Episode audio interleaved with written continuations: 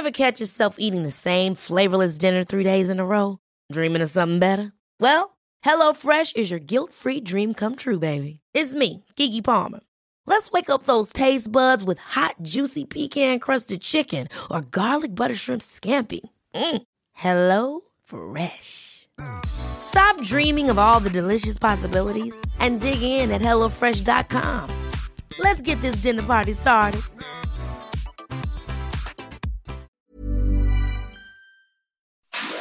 Inicia las noticias de la tarde con Jesús Martín Mendoza en Heraldo Radio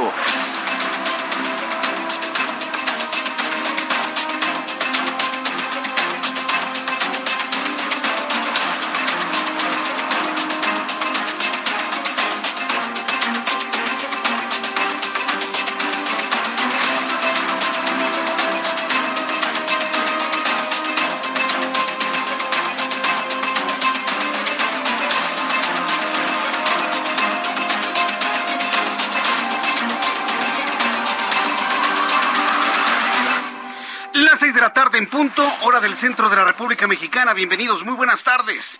Iniciamos el Heraldo Radio correspondiente a este Día de Reyes, 6 de enero del año 2022. Me da un enorme gusto saludarle a nombre de este gran equipo de profesionales de la información. Súbale el volumen a su radio que le tengo la información más importante, lo más destacado hasta este momento. En primer lugar, quiero decirle a nuestros amigos en todo el país, principalmente en el centro de la República Mexicana, que se abate el, primer aguacero del año 2022. Vaya aguacero que está cayendo en la Gustavo Madero, quienes de alguna manera veníamos del sur rumbo al norte de la capital, un, cielo negro totalmente oscurecido en el norte de la capital de la República y el Estado de México. Más adelante con nuestros compañeros reporteros urbanos, le voy a tener todos los detalles de los efectos de la primera intensa lluvia de este año 2022. En este resumen de noticias le informo que el gobernador de Zacatecas, David Monreal, aseguró que los responsables de abandonar 10 cadáveres en una camioneta frente al Palacio de Gobierno de Zacatecas ya fueron capturados por las autoridades del Estado. Vaya mensaje, ¿eh? Vaya mensaje que le enviaron al gobernador entrante de Zacatecas, David Monreal, hermano de Ricardo Monreal. Le dejaron, mire, le dejaron una camioneta llena de restos humanos. Primero decían que eran seis y luego dijeron que eran diez.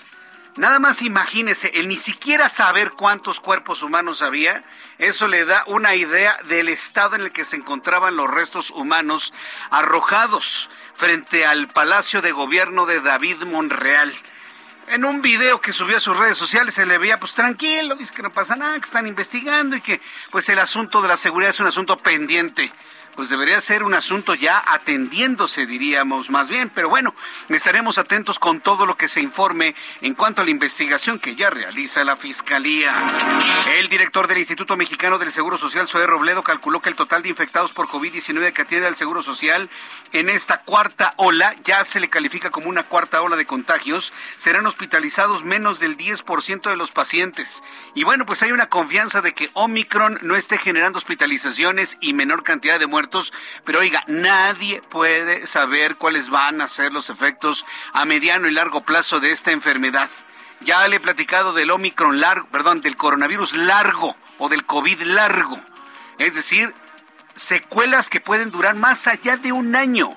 Hay personas que se enfermaron hace un año y todavía no recuperan el olfato y el gusto. Como uno de los efectos colaterales de esta infección. Entonces no lo podemos hacer menos porque no genere hospitalización, no genere muertos. Eso es, me parece que es una irresponsabilidad. Simple y sencillamente hay que ver las cosas como son.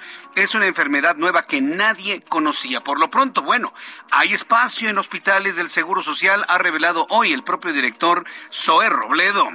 Mientras tanto, un juez federal rechazó amparar a Antonio Tarek Abdalá Saad ex tesorero de Javier Duarte y testigo colaborador de la Fiscalía General de la República, que, busca, que busca a echar abajo dos órdenes de aprehensión por su presunta responsabilidad en los delitos de coalición y abuso de autoridad. También informa en este resumen de noticias que el Instituto Politécnico Nacional prepara el regreso de estudiantes de manera presencial al 100% para el 31 de enero, por lo que sus autoridades revisan los protocolos y detalles de un retorno seguro. El mundo se está resguardando y aquí hablamos de retornos seguros. Bueno, falta mucho para el 31 de enero. Esperemos que efectivamente para entonces haya menos casos de COVID-19 en México. Mientras tanto, la Organización Mundial de la Salud dio a conocer que se registraron 9.5 millones de contagios de COVID a nivel mundial durante la última semana. Esta es una nueva cifra máxima de contagios en todo el tiempo que va de pandemia. Pero ¿qué tal México? No, pues aquí, aquí no pasa nada. Aquí no, hombre. Usted siga normal. No vamos a cerrar absolutamente nada, nada habían dicho de que los globos de oro y los Grammys no se van a entregar. Hay una propuesta para que la ceremonia se haga en México, pues aquí, al fin que aquí se deja entrar a todos lugares, en los aeropuertos no se pide absolutamente nada, en algunos ya ni gel dan, ya con eso le digo todo, ¿no? Para que más o menos le pongo esta comparación para que vea cómo el mundo en este momento empieza a cerrarse y pues en México pues como si fuéramos de hule, ¿no? Como si no nos pasara absolutamente nada. 9.5 millones de contagios en el mundo, dice la Organización Mundial de la Salud. Ahí queda el dato, ¿eh? es un dato duro que da la OMS.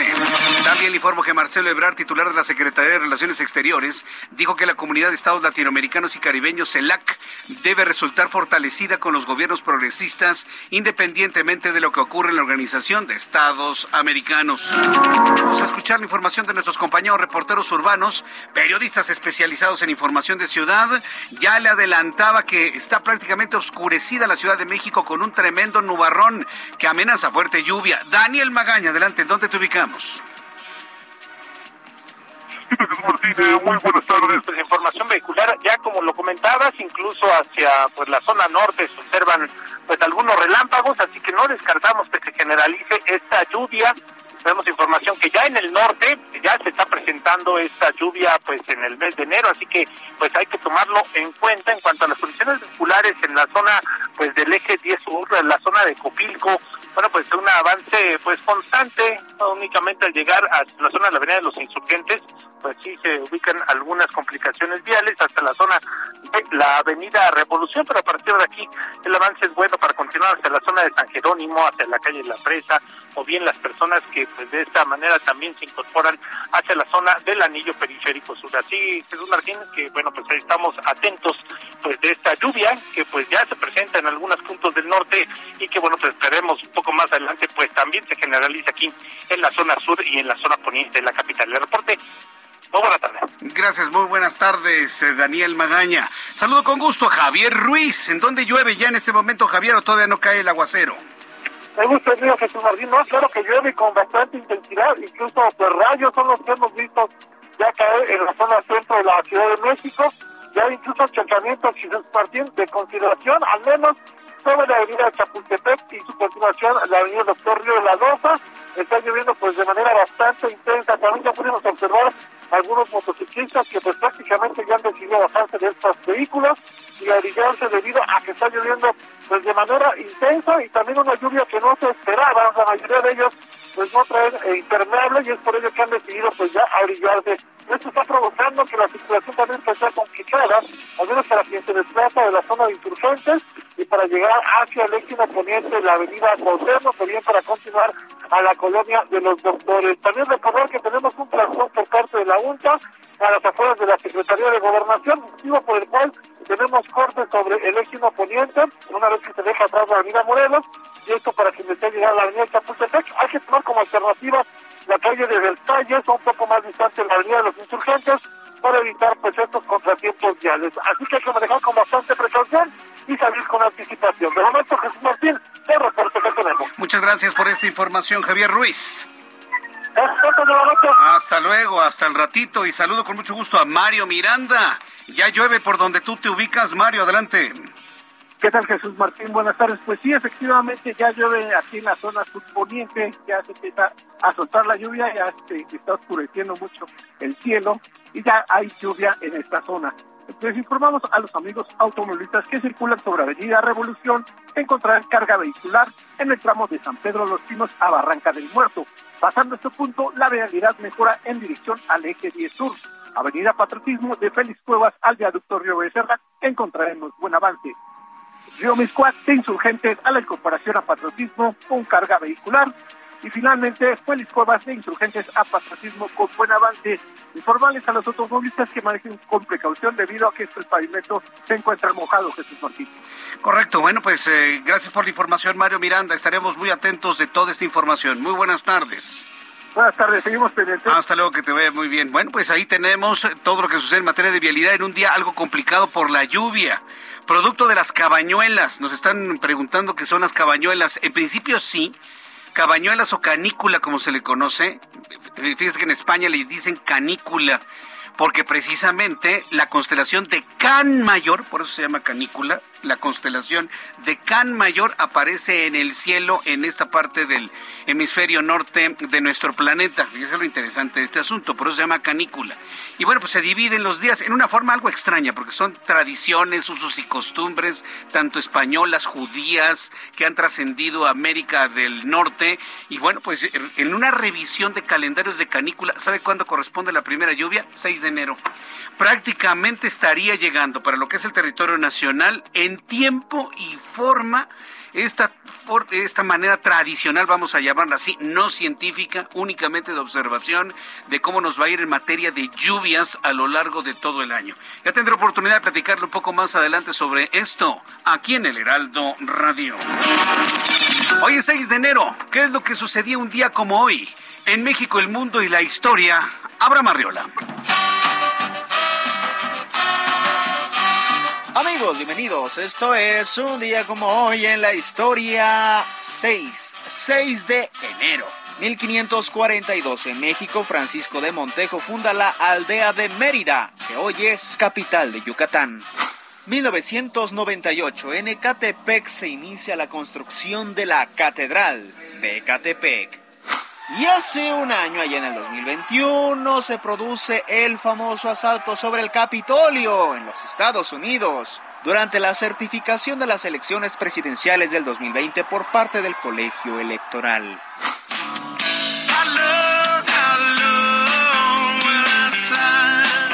1983 en los Estados Unidos se funda la banda Red Hot Chili Peppers. Mientras tanto, en nuestro país es el Día de los Santos Reyes y también es el Día de la Enfermera.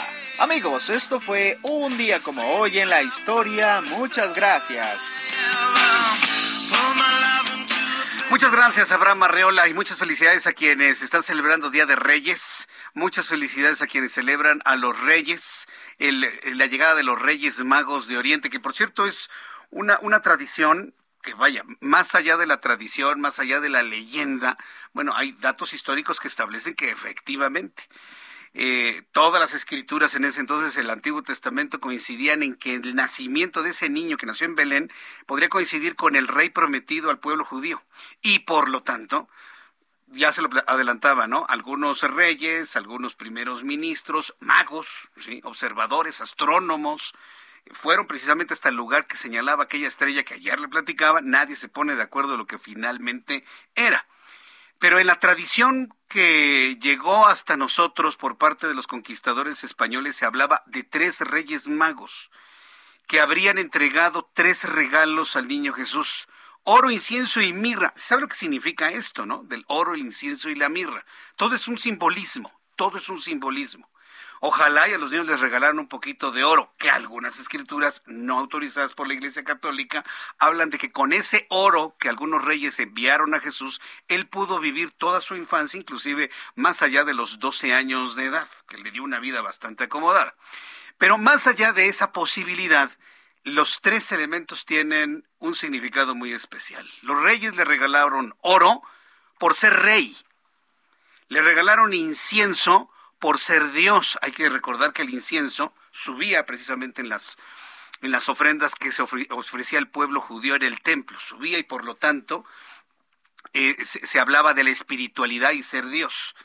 Y la mirra, la mirra que no es otra cosa más que una especie de perfume personal, todavía existe y son unas bolitas que perfuman el cuerpo, se lo regalaron a Jesús por ser hombre, por ser no hombre varón, sino por ser un ser humano, por haber bajado de la divinidad hacia la tierra y convertirse en hombre.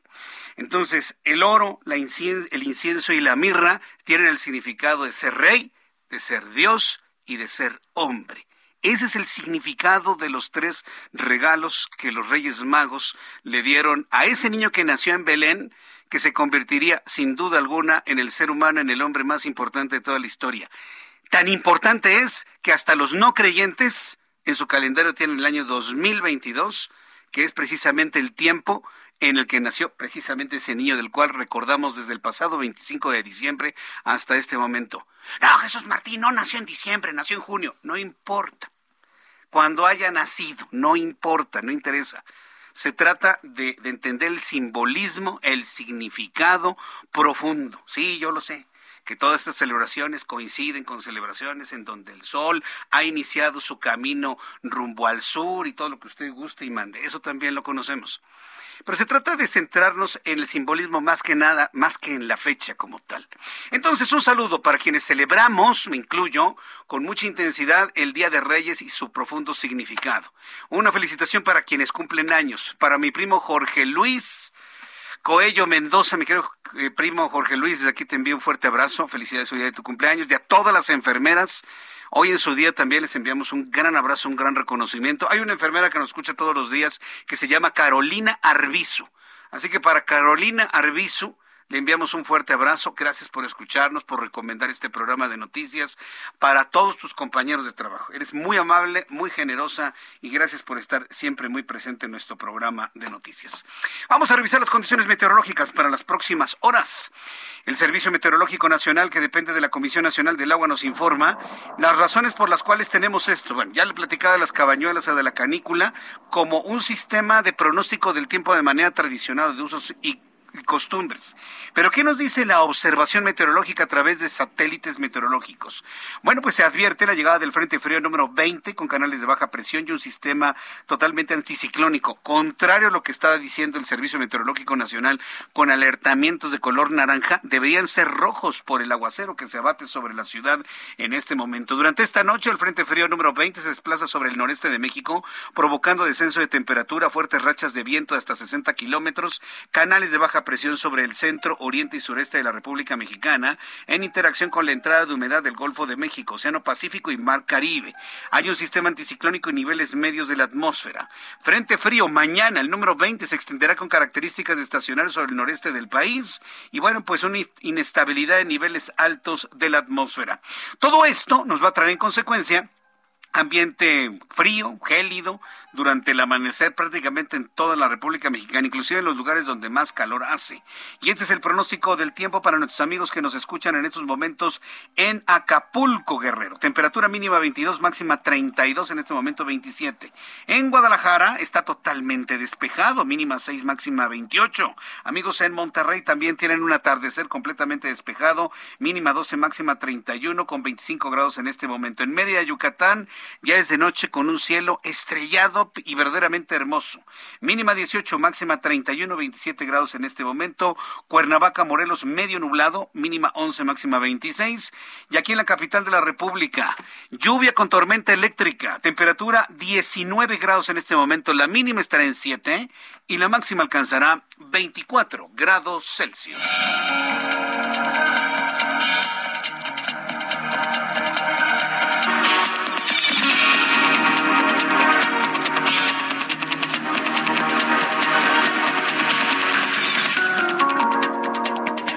Las seis de la tarde con 18 minutos hora del centro de la República Mexicana. Vamos a revisar la información importante de este día. Al ratito le tengo detalles de lo que dijo David Monreal, el gobernador de Zacatecas, luego del, pues, entre comillas, regalito que le enviaron, ¿no? Afuera del Palacio de Gobierno. Fíjese nada más el, el tipo de mensajitos y en qué día, ¿no? Le mandaron su Día de Reyes. Le mandaron su Día de Reyes. Es un mensaje, evidentemente, el crimen organizado al gobernador. Sí o haces lo que nosotros queremos o, te seguirán llegando este tipo de regalos, ¿no? Digo, por favor, tantos años que tenemos de transmitir este tipo de mensajes y de noticias. Bueno, al ratito le tengo todos los detalles de ello. Antes vamos con Karina Cancino, es nuestra corresponsal en Nayarit. Resulta que la variante Omicron ha llegado a Nayarit. Ya son más estados de la República que reconocen que los contagios de COVID son por la variante Omicron. Y han suspendido en Nayarit, escuche usted, las clases presenciales. Obviamente. Adelante, Karina, te escuchamos. Muy buenas noches. ¿Qué tal, Jesús Martín? Buenas noches, buenas noches a todas las personas. Así es, y es que fue estrepitoso el incremento de contagios COVID-19 en Nayarit hasta el momento pues se han sumado más de 214 contagios en solo los primeros cinco días del año y hoy sumarán 161 que está recientemente confirmando el gobierno del estado, así como una defunción. Van dos defunciones en lo que va de el año y con esto anunció el gobernador del estado, Miguel Ángel Navarro Quintero, que se van a suspender las clases por lo menos dos semanas en lo que se observa el desarrollo de estos contagios y que fue detectado en el Laboratorio Nacional de Salud Pública uno que tiene que ver con esta variante del Omicron. Sin embargo, no se descarta pues que ya haya más casos y que no hayan sido todavía confirmados. Mientras tanto, se van a suspender también actividades masivas, las que se tenían previstas el día de hoy para la partida de roscas en algunos municipios, eh, las zonas de diversión que se habían planeado también desde los gobiernos municipales y otras que estaban pendientes. Van a reducir nuevamente los aforos en restaurantes, en teatros, en cines, en lugares donde desde noviembre se había abierto nuevamente porque teníamos eh, entre 13 contagios diarios y ahora, bueno, con estos 161 y 75 ayer, pues demuestra que las cosas van mal en Nayarit. Sin embargo, pues esperemos que la gente tome conciencia de esta situación y se siga cuidando. Esta es la información, Jesús Martín. Bien, bueno, pues la idea es seguirnos cuidando. Cuando tú dices que se han incrementado de manera muy importante los casos allá en Nayarit, ¿de qué estamos hablando? ¿En un 100%, 200%, 500%? ¿Cuántos se tenían antes? ¿Cuántos se cuentan ahora? Mira, desde noviembre estábamos en semáforo eh, verde porque habían casos de siete contagios diarios, 13, 10, el número más bajo fue 5, hasta el 31 de diciembre cuando empezaron a incrementar a 14, que ya para 14 era bastante copioso el número, y 30 y 75 en los primeros dos días de este 2022. Entonces, para la gente y para que ya estábamos acostumbrados a este verde, pues ya nos llamó muchísimo la atención. Pueden ser muy pocos eh, para el resto de la República, pero Nayarit es un estado pequeño de apenas un millón doscientos mil personas. No, no, y además, digo, independientemente si es pequeños o pocos los casos, hay que ver la proporción. Simple y sencillamente pasar de cinco casos en un día a 75 en, en menos de una semana, bueno, ya, y menos de 24 horas o 171 es lo que llama la atención también. exactamente, estábamos hablando que esto pues casi es el 2000% en, en unas cuantas horas. Entonces, bueno, pues estaremos muy atentos de toda la información que se genere en Nayarit. Por lo pronto, ¿en qué color semáforo epidemiológico, en qué color están? ¿Siguen en verde o en qué color ya, los, ya están ustedes? Estamos en verde y aparentemente el 9 de enero cambiaríamos a otro color, bueno, o se mantendría el verde, que era lo que se esperaba por este número de contagios que te decía promedio, pero seguramente nos iremos al amarillo, si no es que al naranja, por este porcentaje que se nota ya grande. Vamos a ver porque es Omicron y es más contagioso, así que estaremos pendientes. Vamos a ver finalmente cuál es la decisión eh, soberana del Estado de Nayarit en torno a esto. Muchas gracias, Karina Cancino. Muy buenas noches. Buenas noches, estamos pendientes. Estamos pendientes, pues sí. Eh, ahora, mira, hay que reconocer, finalmente el semáforo epidemiológico funcionó en su momento y ahorita nada más tiene un efecto de carácter político, nada más. Pero con, con esta proporción de incremento de casos, es como para estar en naranja, como Chihuahua, ¿sí? Tamaulipas está en amarillo, ya, olvídese de la República Mexicana toda pintadita de verde, olvídese completamente. Gerardo García, nuestro corresponsal en el Estado de México, ¿qué información nos tienes, Gerardo? Adelante, muy buenas noches. Muy buenas noches, Jesús Martín. Saludarte a ti, al auditorio. El órgano superior de fiscalización del Estado de México, dependiente de la legislatura mexiquense, exhibió a tres alcaldes y alcaldesas como a seis síndicos eh, que son renuentes a la rendición de cuentas y transparencia al incumplir al concluir con el trámite de la firma electrónica. El procedimiento inició el 21 de diciembre del 2021 y cobra relevancia pues es la primera vez que el OSFE acredita la firma a encontrarse en las leyes de fiscalización superior y del gobierno digital mexiquense, así como del reglamento interno del propio órgano. La misma sirve para que dicho órgano haga valer su competencia de requerir a las entidades fiscalizables la información necesaria para realizar las funciones de revisión y fiscalización superior del ejercicio de los recursos públicos. El OSFEN a cargo de Miroslava Carrillo destacó que 231 de los 250 alcaldes y alcaldesas, síndicas y síndicos atendieron el requerimiento. En tanto, 13 alcaldes y alcaldes, alcaldesas como seis síndicos no y lo consideró hay autoridades renuentes a la rendición de cuentas y transparencia de información mediante el uso de las Tecnologías de la Información y Comunicación. Entre los municipios mencionar algunos, Acambay, Acolman, Chichautla, Chicolompa y también Iztapan del Oro, por mencionar algunos. El reporte. Gracias, Gerardo García. Que tengas buena tarde. Hasta luego. Buenas tardes. Eso sucede allá en el Estado de México. Son las 6 de la tarde con 25 minutos. Voy a ir a los mensajes y al regreso le tengo toda la información de lo que ha ocurrido allá en Zacatecas. Las declaraciones del gobernador zacatecano. Estoy a la espera de los números de COVID-19. Ayer fueron más de 20.600 contagiados. En cualquier momento le tendré la información para este día. Escríbame vía YouTube en el canal Jesús Martín MX. Escuchas a Jesús Martín Mendoza con las noticias de la tarde por Heraldo Radio, una estación de Heraldo Media Group. Escucha las noticias de la tarde con Jesús Martín Mendoza. Regresamos.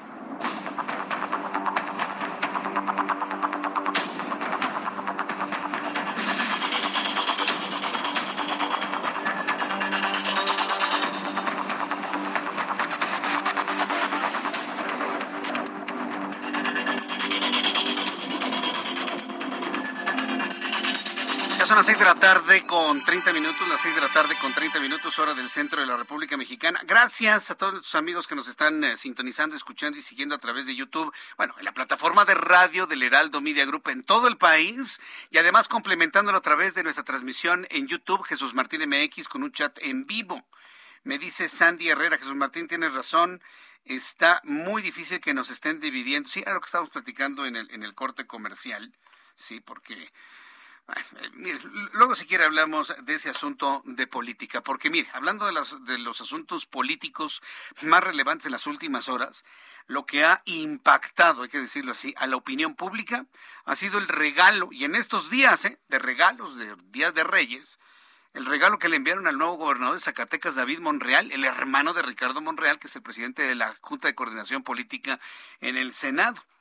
Bueno, pues todos le hemos informado de temprano que aparecieron cuerpos desmembrados dentro de una camioneta frente a las puertas del Palacio de Gobierno en Zacatecas. Primero se dijo que eran seis, luego se confirmó que eran diez.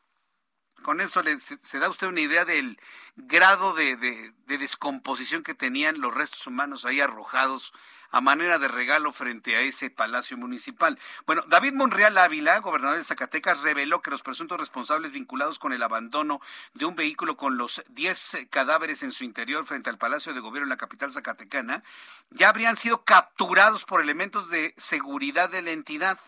El funcionario dijo que por el momento no se puede revelar más información para no afectar el proceso. Stephanie Herrera es nuestra corresponsal en Zacatecas y nos tiene más datos. Adelante, Stephanie. Martín, buenas tardes. Pues sí, para informarte que, pues, como ya lo diste a conocer, el gobernador del estado, David Monreal Ávila, ya informó sobre la detención de los presuntos responsables vinculados a los hechos ocurridos esta mañana en Zacatecas, en donde pues dejaron 10 cuerpos en una camioneta tipo sub en frente de Palacio de Gobierno, en plena Plaza de Armas en el centro histórico de la ciudad.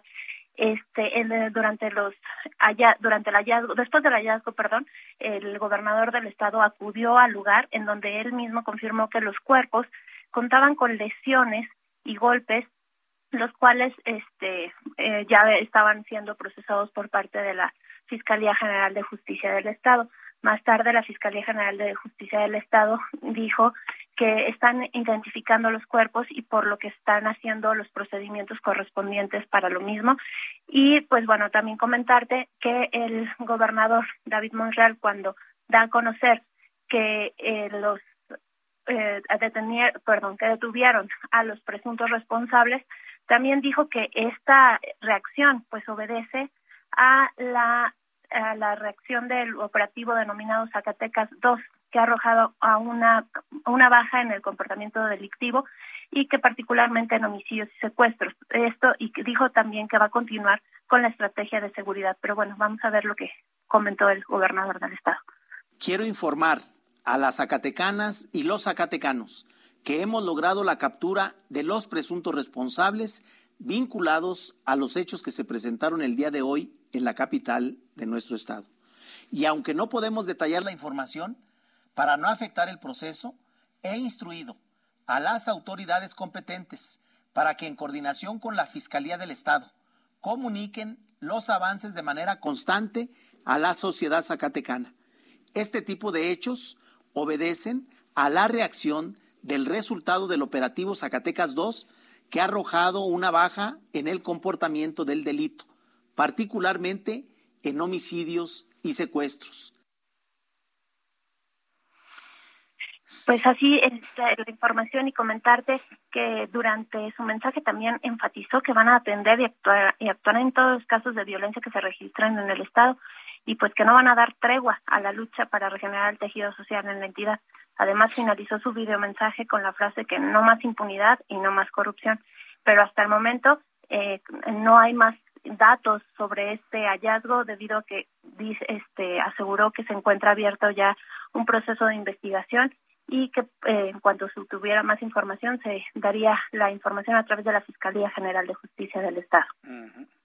Bien, Stephanie, pues estaremos atentos de más información que dé a conocer la Fiscalía y reacciones por parte del gobernador.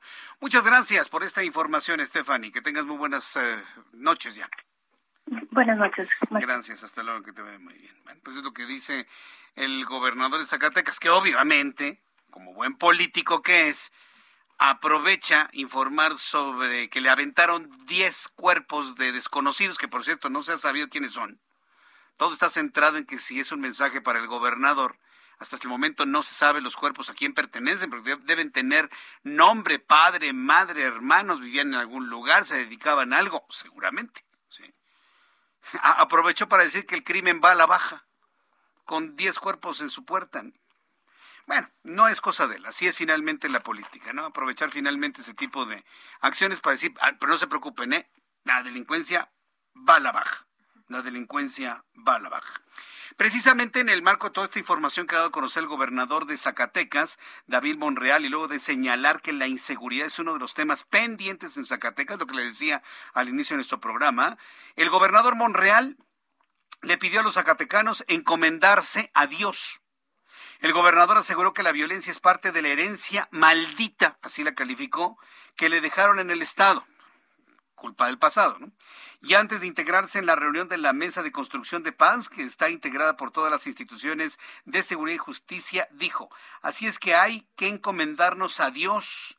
En el nombre sea de Dios y vamos a las actividades. Más tarde informó sobre la detención de los implicados en los hechos del abandono de los 10 cuerpos eh, dentro de una camioneta fuera del Palacio de Gobierno. Bueno, pues esto es finalmente lo que comentó David Monreal. Digo, está bien encomendarse a Dios todos los días cuando usted se levante, si es creyente y si no es creyente, no importa.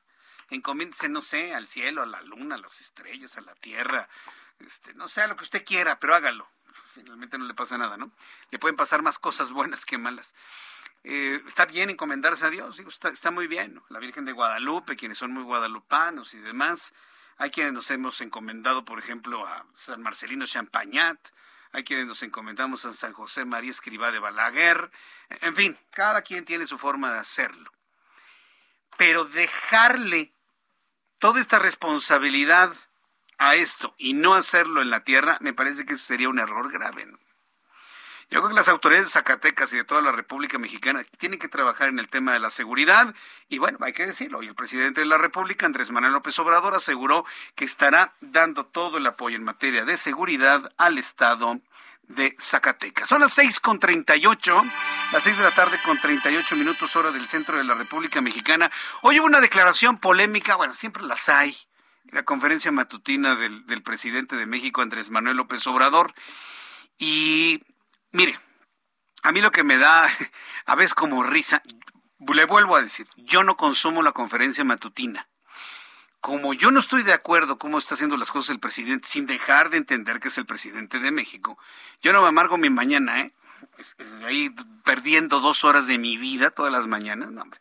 Ya, ya reviso algunos de los asuntos destacados del día de hoy.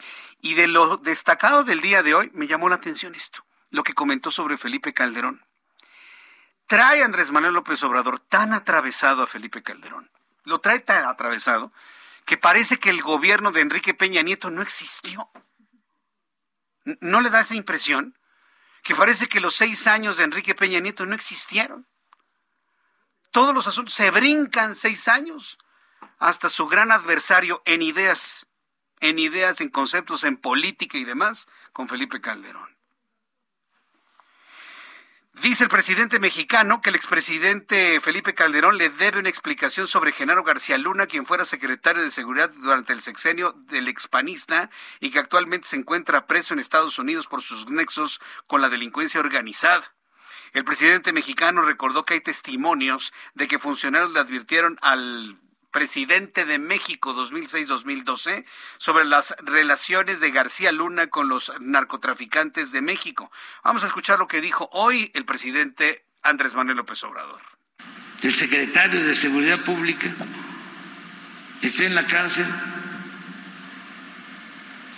acusado de proteger a un grupo de la delincuencia organizada nos debe Calderón esa explicación, independientemente de lo legal. No es nada más decir no sabía, no. A ver, ¿qué sucedió? A ver, ¿qué pasó? ¿Cómo conociste a ese señor? ¿Por qué lo nombraste? ¿Qué no te diste cuenta de cómo este, actuaba? Su prepotencia, su arrogancia pues sí, hay que reconocer que tiene razón de alguna manera el presidente de la República. Yo puedo no estar de acuerdo con él, pero pues de alguna manera, ¿quién puede de alguna manera aceptar de que Felipe Calderón no sabía? Cuando un presidente es el hombre más enterado del país. Es así cuando alguien, cuando López Obrador nos dice, es que yo no sabía. No, no, espérenme, no. Yo, ningún presidente en este país ni en ninguna parte del mundo se puede dar el lujo de, es que yo no sabía, ¿eh? Entonces, el que por otro pide, por sí mismo aboga, ¿eh? Entonces, que no nos diga después Andrés Manuel López Obrador que él no sabía, porque todos los presidentes saben, saben y saben. Ahora, ¿cuál es la instancia para pedirle explicaciones al presidente? No es una conferencia al presidente Felipe Calderón 2006-2012, no es una conferencia matutina, ¿eh? No es en una conferencia matutina que le finquen una responsabilidad y que vayan a la fiscalía a ver si hay lugar a ello, ¿no? Porque entonces lo único que está buscando es un efecto mediático de linchamiento al expresidente mexicano. ¿Consideran que hay responsabilidades? Bueno, ármenle su carpeta, ármenle una investigación, hagan las denuncias correspondientes, hay que exista la presunción de inocencia, denle su posibilidad de defensa. Pero esto que escuchamos se llama linchamiento mediático. Póngase usted en los zapatos de, Felipe Calderón. Póngase en los zapatos de Felipe Calderón. Desciende el asunto a un problema, a un problema este, vecinal, por ejemplo, que es el que tiene usted más cercano. Y que llegue su vecino a decir, no, pues nos debe una explicación el vecino del 4, ¿eh? El anterior administrador nos debe una explicación porque esto, esto. No, no, espérate, si tienes un problema, haz tus denuncias correspondientes. ¿Crees que he cometido un delito? Fíncame responsabilidades para que entonces yo tenga acceso al derecho y a mis, derechos como ser humano de presunción de inocencia y de debido proceso y de defenderme como lo establece la ley. No hacerlo de esa manera se llama linchamiento mediático. ¿O no está de acuerdo?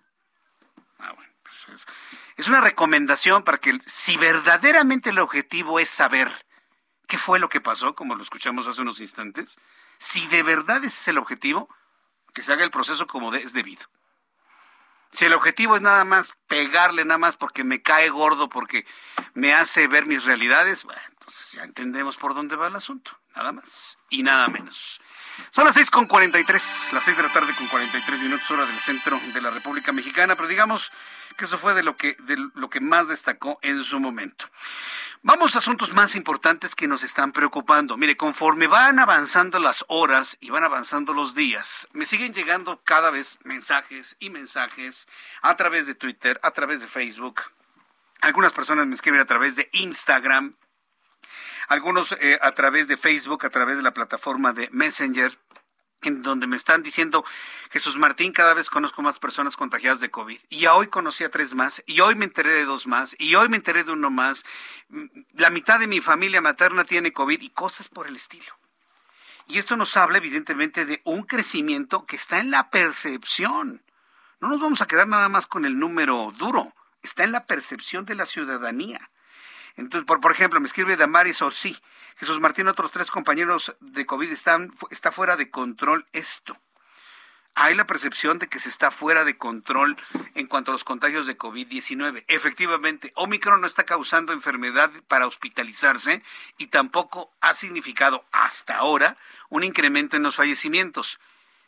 Pero los contagios están al grado de que en este momento es complicadísimo encontrar un lugar donde le hagan una prueba anti-COVID una prueba para determinar si usted tiene el coronavirus en la versión que sea. Ya olvídese que si es alfa, la ancestral, delta, omicron, olvídese que tenga usted coronavirus. No encuentra una prueba, ni en los kioscos del gobierno, ni en las farmacias, no la encuentra. Y hay filas enormes para poder obtener, este diagnóstico. Bueno, pues le informo que Zoé Robledo, quien es el director del Instituto Mexicano del Seguro Social, mencionó que de la cifra total de infectados de COVID en la cuarta ola de contagios, él ya la menciona como la cuarta ola de contagios en México, únicamente serán hospitalizados menos del 10% de los pacientes. Ojalá, de verdad, ¿eh? Ojalá, ojalá. La evidencia indica que Omicron podría ser una variante no tan con tanta eh, morbilidad, para decirlo de alguna manera, ¿no? Y también con una menor letalidad. El director del Seguro Social dijo esto porque la tercera ola de 750 mil personas diagnosticadas con coronavirus se hospitalizaron poco más de 70 mil, pero ahora gracias a la vacunación esta cifra será menor. ¿Sí? Porque para eso sirve la vacuna. Exactamente. Para evitar que el coronavirus transite como una enfermedad grave, para evitar que usted se hospitalice, para evitar que usted muera. Pero no significa que la vacuna sirve para que no le entre el virus. Todos los vacunados con una, dos y hasta tres dosis pueden recibir el virus y lo pueden contagiar. Así que debe seguir utilizando su cubrebocas, es una recomendación que le hacemos en todas las plataformas del Heraldo Media Group en la República Mexicana. Sigue utilizando cubrebocas, lavado de manos, sanas distancias, mantenerse en casa. Hoy más que nunca se está recomendando regresar a casa, regresar al home office. Hay quienes insisten en la importancia de que los niños regresen a la escuela, reducir eh, aforos en gimnasios, reducir aforos en centros comerciales, en tiendas departamentales, en todo otra vez. Son recomendaciones, de ahí hacerlo pues ya es completamente distinto. Por lo pronto hay la confianza que por lo menos con esta variante no se incrementen las hospitalizaciones y la demanda de servicios médicos de manera que nos rebase tanto en la capital del país como en otras partes de la República Mexicana. Yo le invito para que me escriba a través de dos plataformas, a través de Twitter, arroba Jesús Martín MX, a través de YouTube en el canal Jesús Martín MX, para que me diga cuántas personas usted ha conocido que se han enfermado de COVID-19, o si usted está enfermo, o si se encuentra enferma, ¿ya le diagnosticaron? Posiblemente tenga usted catarro, ojos llorosos, esté usted completamente mormado por influenza. Posiblemente, porque están coexistiendo las dos enfermedades en este momento. Coronavirus o COVID-19 e influenza con el virus H1N1. También está girando por el H3N2. En fin, hay varios virus ahí corriendo. O la flus, ¿cómo, cómo, se llama la nueva enfermedad que combina las dos? Flurona, flurona, ¿no? Flurona. Flurona, sí, flurona. Iba a decir flusona, pero creo que es un medicamento. Flurona, que es el COVID con la influenza. Entonces, vaya con su médico, por favor, compártame sus, sus, eh, impresiones. Por ejemplo, me dice Carolina Valero, conozco 10 pero mi familia es sana y salva, pero conoce a 10 personas en su entorno que están enfermas. Dice Luis Esqueda, yo me vacuné con, Sputnik V, no sé si la tercera, que sería AstraZeneca, me la debe, me la deba poner. Mire, ya hay una gran confusión sobre las tecnologías de las vacunas. Eh, si usted se vacunó con Sputnik, eh, yo le recomendaría que esperara a reforzarse con Sputnik, yo en lo personal.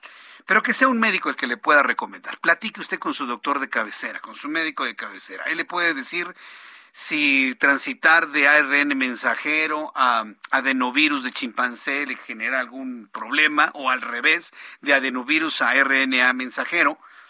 La verdad es que no lo sé. Y hay personas que evidentemente están en ese gran dilema, ¿no? Si me puse yo de Pfizer, ¿me puedo poner de otra? Dicen los médicos que sí. Yo la verdad le digo, consulte a su médico, de verdad. Consulte a su médico porque se trata de la vida misma y se trata precisamente de mantener una calidad de vida necesaria. Le tendré más información de COVID-19, pero antes le informo que la Junta General de Ejecutiva del Instituto Nacional Electoral, el INE, hay noticias del INE en esta tarde, aprobó reducir el 50% el apoyo financiero a los consejeros locales y distritales, la adquisición de documentación y materiales, la emisión de la lista nominal de electores con fotografía, así como la operación de la mesa de control para verificar la autenticidad de los registros de las firmas a través de la aplicación móvil, como parte de las modificaciones a la cartera institucional a fin de hacer ajustes presupuestales para la organización de la eventual revocación de mandato. Es decir, están poniéndole más agua a los frijoles, para que me entiendan, ¿no? Para que alcancen, pues sí. ¿Y esto qué, qué, va a generar? Pues una vulnerabilidad en el sistema. Pero bueno, el INE lo está anunciando. Bueno, ¿quieren que saque dinero debajo de las piedras? Bueno, entonces, vamos a reducir el 50% del apoyo financiero a consejeros locales y distritales, vamos a reducir la adquisición de documentación y materiales, vamos a reducir la emisión de la lista nominal de electores con fotografía, vamos a reducir la operación de las mesas de control de verificación de autenticidad de registros de firmas a través de aplicación móvil, es decir, vulnerabilidad, vulnerabilidad, vulnerabilidad. Y también, eh, bueno, pues van a reducir lo que puedan reducir. ¿no? En sesión extraordinaria, el consejero presidente Lorenzo Córdoba destacó que la organización de la eventual consulta se realizará, pero con tiempos inéditos. Solamente se le da a esta institución un plazo de apenas tres meses y ahora va a ser menor todavía por las distintas resoluciones y decisiones que se han ido acumulando para la realización de este ejercicio inédito en el país. Pues sí, es un ejercicio inédito, nunca se había visto. Un ejercicio en donde, vuelvo a platicar porque me encanta, como dice nuestro querido amigo Alarcón, monero del Heraldo de México, no queremos que se vaya, pero queremos que nos pregunten si queremos que se vaya para nosotros contestar que no queremos que se vaya. Es el ejercicio en el cual, bueno, están recortándole, están buscando hasta dinero hasta por debajo de las piedras. Son las 6.51 para que llegue usted a tiempo. En unos instantes voy a tener la información con nuestros compañeros reporteros sobre el aguacero que está cayendo en algunos puntos de la Ciudad de México. El cielo estaba y con tormenta eléctrica. Así que en unos instantes le voy a tener toda esa información. La Fiscalía del Distrito Fronterizo Sierra identificó los cuerpos sin vida de los presuntos responsables del homicidio del periodista Freddy López Arevalo, asesinado por arma de fuego la noche del 28 de octubre de 2021 a las afueras de su vivienda en San Cristóbal de las Casas en el estado de Chiapas.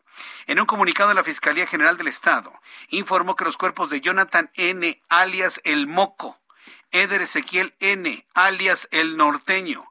Presuntos asesinos del periodista fueron hallados el pasado 30 de diciembre de 2021 en el municipio de Frontera Comalapa, al interior de la cajuela de un vehículo. Bueno, Nada más para decirle que por lo menos en este caso sí lograron detener a los presuntos responsables. Un poco más adelante y después de nuestro resumen de noticias voy a conversar con Daniela García, nuestra corresponsal en Nuevo León, porque allá alumnos en Nuevo León van a regresar a clases en la modalidad mixta con un aforo del 50%. O sea, cada gobernador está determinando si se regresa de manera presencial completamente, totalmente en línea o de manera híbrida.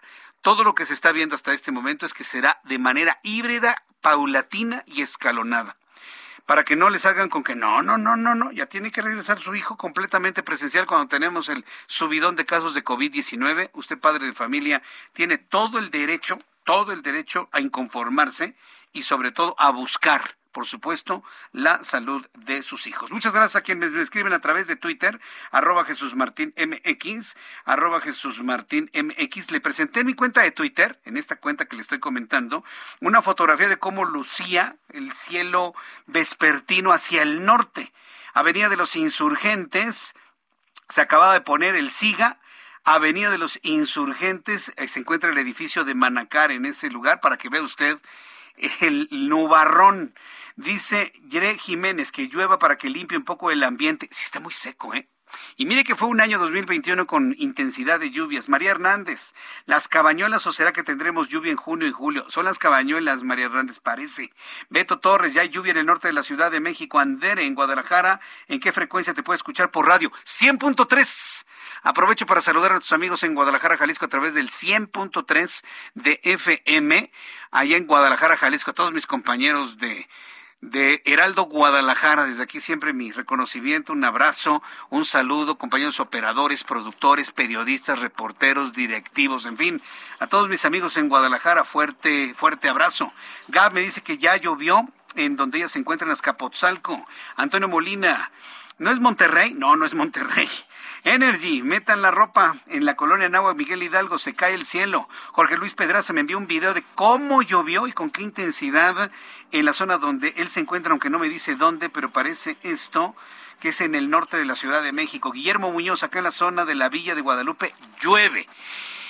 Yo le invito para que siga con nosotros después de los anuncios, resumen de noticias, actualización de números de COVID-19, nuestros compañeros reporteros urbanos, mucho más, aquí en el Heraldo Radio.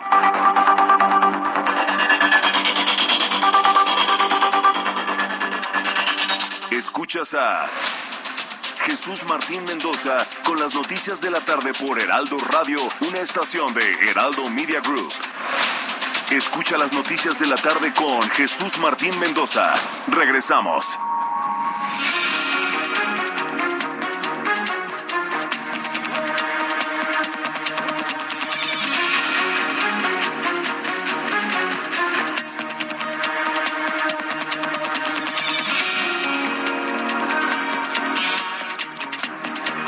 7 en punto, las 19 horas en punto hora del centro de la República Mexicana. Le presento un resumen con las noticias más importantes en el Heraldo Radio. Andrew Pollard, uno de los creadores de la vacuna Oxford AstraZeneca con el COVID-19, reveló que no es necesario que la persona se vacune de manera constante, pues no es sostenible. En entrevista para el periódico británico The Telegraph, Andrew Pollard dio a conocer que es poco aconsejable que se vacune a la población en poco tiempo.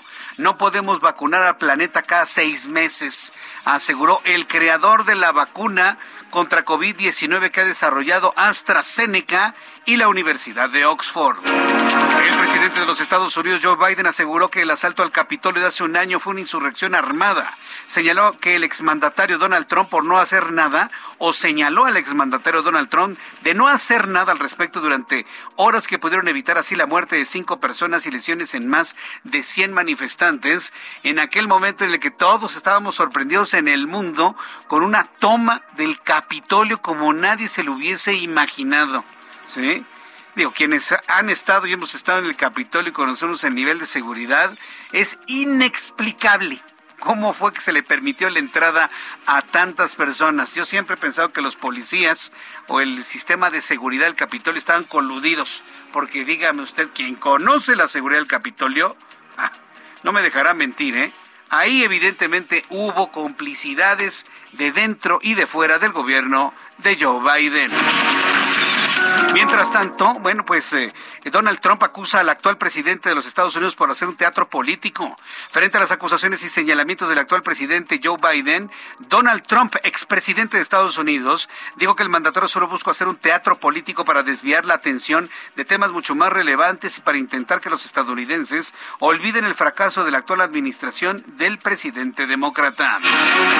Después del aumento de los combustibles que el gobierno de Kazajistán anunció el jueves pasado, miles de personas salieron a las calles a protestar por lo que el Ministerio del Interior anunció operativos policíacos contra las manifestaciones dejando un saldo de dos mil personas detenidas, poco más de mil heridos y hasta el momento.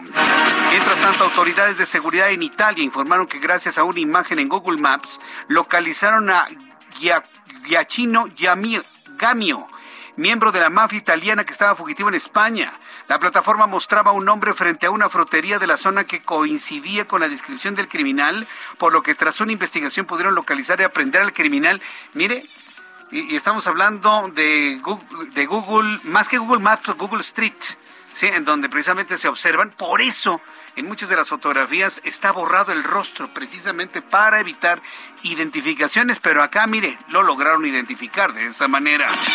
El profesor de genética de Harvard, George Church, informó que dará inicio a un proyecto que busca revivir al mamut lanudo utilizando ADN de estos animales extintos y mezclándolo con el material genético de un elefante asiático para que surja una nueva especie que pueda ser resistente a los climas árticos. Si esto no es ciencia ficción, no es el Jurassic Park, es verdaderamente una noticia. Se busca eh, combinar el material genético de un mamut que se tiene, complementarlo con cadenas de material genético del elefante asiático para traer a la vida a los mamuts. El Jurassic Park, ¿no? Está de regreso. Son las noticias en resumen. Le invito para que siga con nosotros. Le saluda Jesús Martín Mendoza.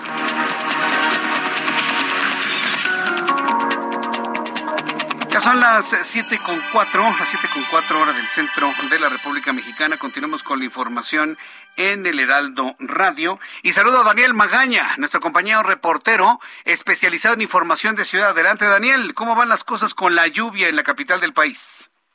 Creo Jesús Martín, pues que siempre no, cuando menos en la zona poniente y zona sur de la ciudad, solamente una perspicacia llovizna se sintió en algunos puntos, no se generalizó pero bueno, pues eh, lo que sí tenemos son complicaciones eh, vehiculares para quien utiliza la zona de viaducto, sobre todo en dirección hacia la zona poniente. Las personas que se incorporan de la avenida Cuauhtémoc encontrarán circulación que se torna lenta para poder ingresar hacia la zona de la avenida de los insurgentes.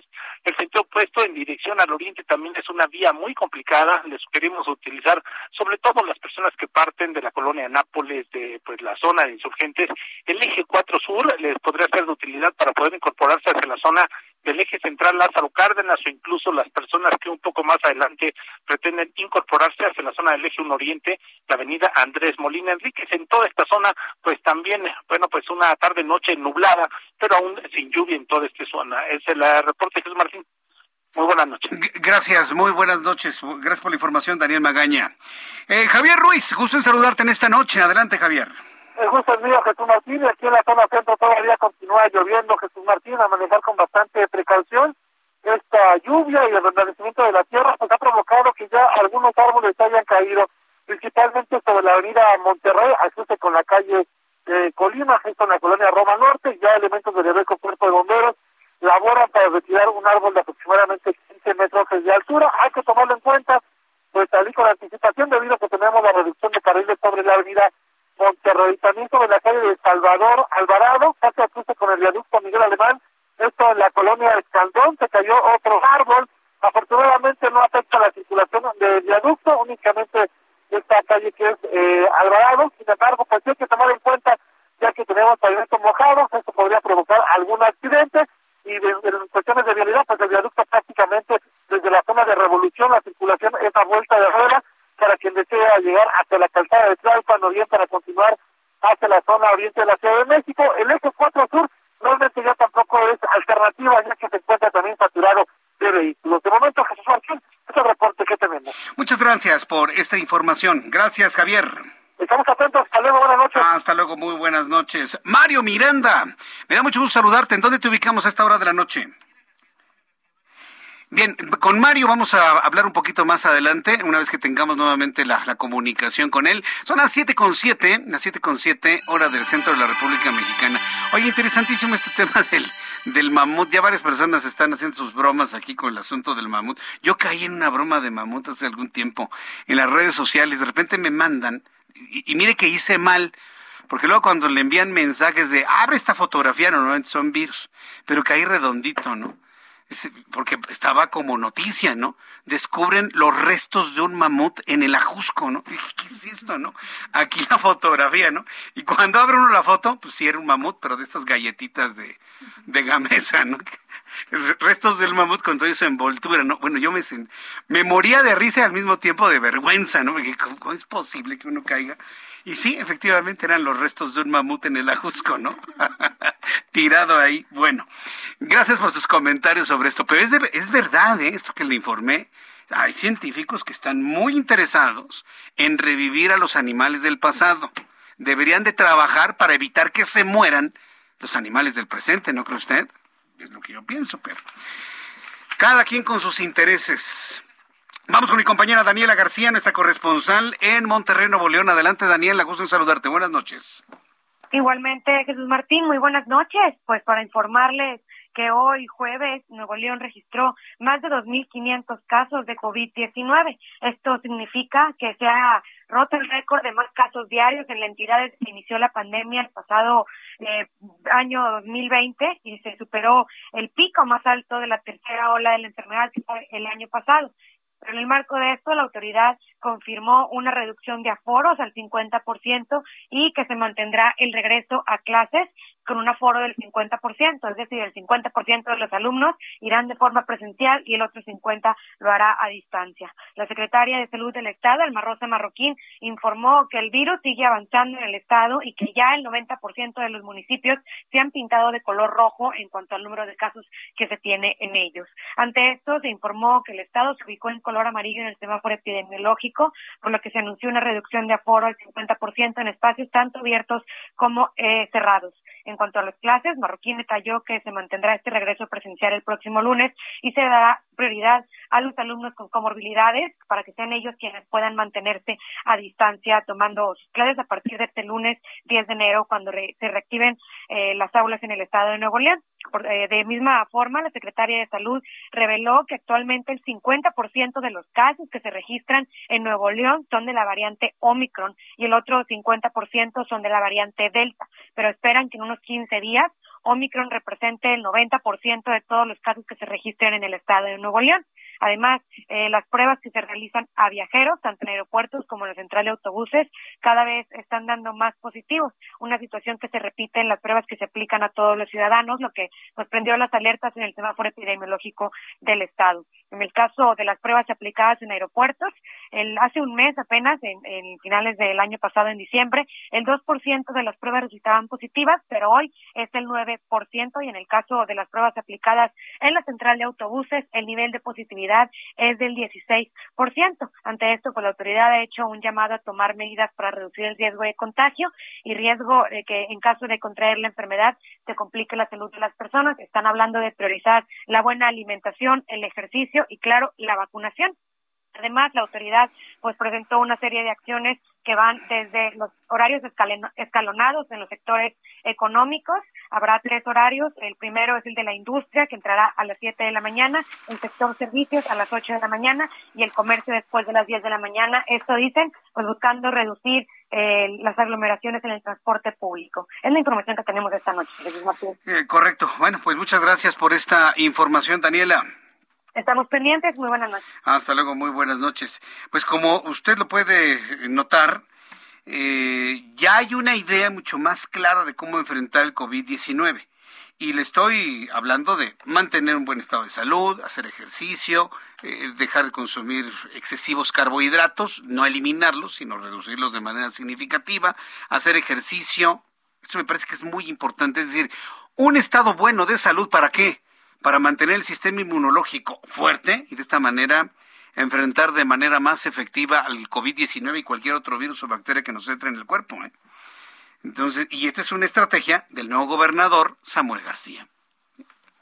Son las nuevas ideas. ¿Cuándo a nivel federal le han dicho, oiga, para mantenerse bien hay que hacer esto, esto? Sí se ha dicho que hay que reducir el consumo de, de carbohidratos y demás. Yo le he insistido a, estas, a, las autoridades de que cambien la formulación de las cosas dulces. Eliminemos el jarabe de maíz de alta fructosa, regresemos al azúcar de caña. Porque mire, es inverosímil que le diga usted a la gente, ya no tome refrescos, es inverosímil, la van a seguir tomando. Entonces lo que se tiene que hacer es cambiar nuevamente como eran las cosas antes de la llegada y de los contratos gigantescos de jarabe de maíz de alta fructosa que provienen de Estados Unidos. Endulzar todo con azúcar de caña. Y, y va a ver usted cómo van a cambiar las cosas a la vuelta de cinco años. Ah, claro. Pero por supuesto, y eso lo saben los nutriólogos, y eso lo saben los gastroenterólogos, y eso lo saben los científicos, pero pues hay tanto de por medio con ese jarabito son las 7 con 13, las 19 horas con 13 minutos, hora del centro de la República Mexicana. Sí, hablar de tener jarabe de maíz de alta fructosa habla de muchísimo dinero. Ya que estamos hablando de muchísimo dinero, ¿cómo nos trata la economía y las finanzas de las últimas horas? Héctor Vieira nos informa. La Bolsa Mexicana de Valores cerró la sesión de este jueves con un avance del 0.06% al ganar 31.16 puntos, con lo que el índice de precios y cotizaciones, su principal indicador, se ubicó en 53.055.31 unidades en una jornada en la que las ganancias estuvieron concentradas en el sector financiero. En Estados Unidos, Wall Street cerró con pérdidas generalizadas luego de que el índice Dow Jones cayó 170.64 puntos para quedarse en 36.236.47 unidades. Por su parte, el Standard Poor's se dio 4.53 puntos que lo colocó en 4.696.05 unidades. En tanto, el Nasdaq perdió 19.31 puntos para situarse en 15.080.87 unidades. En el mercado cambiario el peso mexicano se apreció 0.29% frente al dólar estadounidense, al cotizarse en 19 pesos con 63 centavos a la compra y en 20 pesos con 5 centavos a la venta en ventanilla. El euro por su parte se cotizó en 22 pesos con 64 centavos a la compra y 23 pesos con 17 centavos a la venta. La Junta de Gobierno del Banco de México advirtió que la inflación todavía no alcanza su pico máximo, lo que significa que las expectativas correspondientes al cierre de 2022 ya se encuentran por encima del límite superior del rango objetivo, que es del 3 más menos 1%. Al respecto, el grupo de analistas de Citibanamex prevé que al cierre de diciembre de 2021, la inflación a tasa anual será del 7.5%, lo cual será dado a conocer este viernes por el Instituto Nacional de Estadística y Geografía, lo cual sería el nivel más alto para un mismo periodo desde el año 2000, cuando el indicador concluyó en 8.9%. El presidente de la Confederación de Cámaras Nacionales de Comercio, Servicios y Turismo, Héctor Tejada, aseguró que los 17 mil millones de pesos alcanzados en ventas durante la temporada navideña es una señal de la recuperación económica del país, aunque aclaró que no se debe relajar debido a la presencia de la variante Omicron. El Instituto Mexicano del Seguro Social informó que durante diciembre de 2021 se perdieron 312.902 puestos de trabajo, lo que representa una caída del 1.5%, con lo que el número de trabajadores registrados ante la institución hasta el pasado 31 de diciembre se ubicó en 20.620.148. Informó para las noticias de la tarde Héctor Vieira. Muchas gracias, Héctor Vieira, por la información de economía y finanzas. Ya son las siete y cuarto para que usted llegue a tiempo. Mire, con la lluvia va a llegar más tarde de lo que usted estaba pensando, así que ni se enoje, ni de acelerones, ni de enfrenones. Recuerde lo que siempre le digo aquí en el Heraldo Radio desde antes, de hace muchos años. Las primeras lluvias son las más peligrosas. ¿Por qué? Porque el agua se combina con aceites, con asbestos, producto de la, del frenado de los automóviles con anticongelantes y eso lo vuelve una verdadera pista de hielo, pista de patinaje. Entonces no se confíe, un piso mojado en las primeras lluvias es de lo más peligroso. No de arrancones, no de enfrenones, vaya usted con toda calma, se trata de llegar con bien a su casa. Tengo en la línea telefónica a Mauricio Rodríguez, profesor de Virología de la Facultad de Medicina de la Universidad Nacional Autónoma de México y además es vocero de la Comisión de la UNAM para la atención de la emergencia por coronavirus. Estimado doctor Rodríguez, me da mucho gusto saludarlo. Bienvenido. Gracias, profesor, por estar con nosotros. Buenas noches. Hola, Jesús Martín. Muy buenas noches. Le, le agregaría a tu comentario inicial de la de las lluvias, la basura, ¿no? La, la Ah. primera basura que arrastran las lluvias también hace un desastre en las calles. No, hombre, pues vamos a ver ahora con este aguacero y que no ha habido programas de desasole porque Sí. nadie se imaginaba la lluvia. A ver cómo nos van Sí. los siguientes días. Son ¿no? las, son las cabañuelas, ¿no? Dicen. Las cabañuelas. Estaba revisando las cabañuelas y coincidió exactamente para 6 de enero, ¿eh? para el centro del ¿Ah, país. Sí, sí, es increíble estos usos y costumbres, pero bueno, Sí. debería ser uso y costumbre en nuestro país el tener buen estado de salud, vacunarnos, cuidarnos, usar el cubrebocas. ¿Cómo están viendo ustedes en la UNAM el subidón de contagios por Omicron en nuestro país? Pues mira, era, era algo que estábamos esperando, un poco lo habíamos predicho, que las de por sí, antes de Omicron, el- la, las, la actividad de las fiestas de fin de año siempre provocan una, un incremento en los riesgos de, de contagios y pues se juntó la, esta razón con, con lo de la variante Omicron que es más contagiosa y entonces pues, estamos viendo eh, una aceleración de la epidemia muy rápida, que esperemos que todavía pues la, la terminemos de ver bien hacia finales de la semana que viene, que terminen de entrar todos los datos y se acomoden un poco las cosas. Pero pues eso nos va a provocar un mes de enero relativamente complicado con muchos contagios y, y muchas disrupciones de, de servicios, de cadenas de suministro, de algunas otras cosas, porque va a haber muchos casos y va a haber mucha gente que se tenga que quedar en sus casas y eso. pero esperemos que, pues, que no haya tantas hospitalizaciones, que no haya tantas defunciones y que las vacunas a ese nivel sí estén haciendo lo que pues lo que lo que ya vimos que sí hacen, ¿no? en la variante delta en la tercera ola. Ahora, eh, yo he notado que tanto gobierno federal como los locales están mm, como aliviados, como que demasiado confiados, porque Omicron no está generando ni hospitalizaciones ni un incremento en los en los fallecimientos. Pero vaya, tener tanta gente contagiada de gripa por este virus no es normal. Sí, de hecho sí, sí hay que preocuparse, hay que elevar el nivel de alerta. Mira, hay cuatro razones, las trato de describir rápido. ¿no? Lo primero es que todas las personas a las que les dé COVID pueden tener secuelas y eso puede hacer una carga de enfermedad en los siguientes meses o años que es altísima. Después, el, el segundo punto es que mientras más casos haya, hay más riesgo de que se generen nuevas variantes. Y entonces vamos a tener una variante derivada de Omicron que pudiera ser más fuerte y, complicarnos la, la, segunda mitad del año, ¿no? Eh, el tercer punto es que mientras más casos tengas, eh, proporcionalmente vas a tener hospitalizaciones y muertes. Entonces, imagínate que tengas que hospitalizar a uno de cada mil eh, y de pronto tienes cinco millones de casos, pues vas a tener a cinco mil hospitalizados, no es poca cosa. Entonces, también ahí, aunque sea proporcional, si tienes una ciudad de 20 millones de personas, que además se pueden infectar los vacunados y los recuperados, ¿no? Entonces, el, el universo al que puede infectar el virus es, otra vez muy grande. Y, la otra razón es que eh, si tienes muchos casos y la gente se enferma, va a faltar a sus trabajos y eso te puede meter en aprietos del funcionamiento de muchas cosas.